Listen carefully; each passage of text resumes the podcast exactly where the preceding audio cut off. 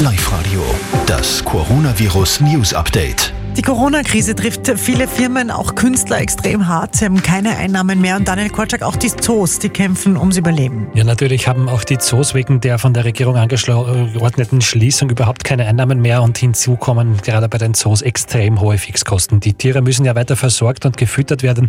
Und auch die Gehege müssen in Schuss gehalten werden. Das bedeutet sehr, sehr hohe Personal- und Materialkosten. Im Zoo Schmiedig zum Beispiel sind das immerhin rund 200.000 Euro im Monat. Ein Teil dieses Geldes kann zwar durch Spenden aufgetrieben werden, aber in Schmieding und in den anderen Zoos hofft man jetzt, dass man sehr bald wieder aufsperren kann.